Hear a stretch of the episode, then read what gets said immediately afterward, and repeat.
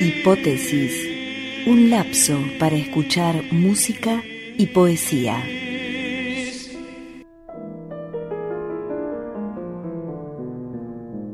Si él solo.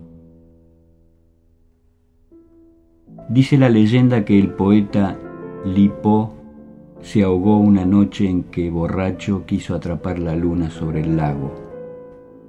Es leyenda, se sabe pues la verdad es que la luna lo habría seguido a cualquier sitio solo con que él la hubiera llamado. Pasando los 50. Mi cuello se arruga. Imagino que será de mover la cabeza para observar la vida. Y se arrugan las manos, cansadas de sus gestos. Y los párpados apretados al sol. Solo de la boca no sé el sentido de las arrugas si son de tanto reír o de apretar los dientes sobre calladas cosas. Tacto.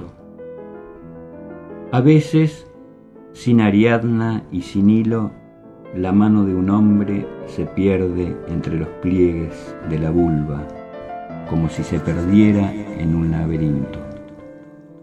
Y por más que busque o escape, no encuentra la morada del dulce minotauro que le espera.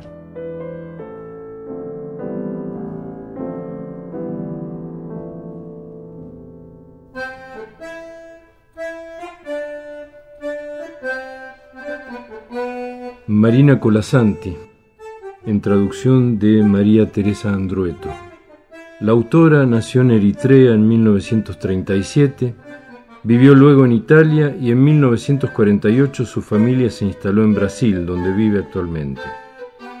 Publicó numerosos libros de poesía y libros para chicos y tradujo libros de escritores japoneses, italianos y polacos al portugués. Su poesía es clara y precisa. Utiliza temas de la vida cotidiana para expresar los cambios del tiempo, el devenir y la pasión a veces inútil del entusiasmo del enamoramiento. Parece una observadora neutral y no lo es.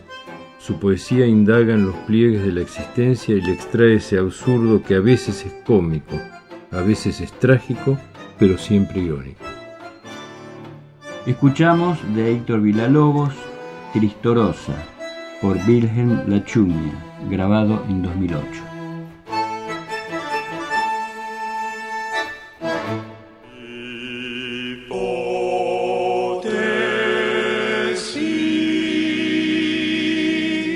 Hipótesis.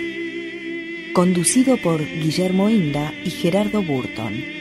Producido en Radio Universidad Calf.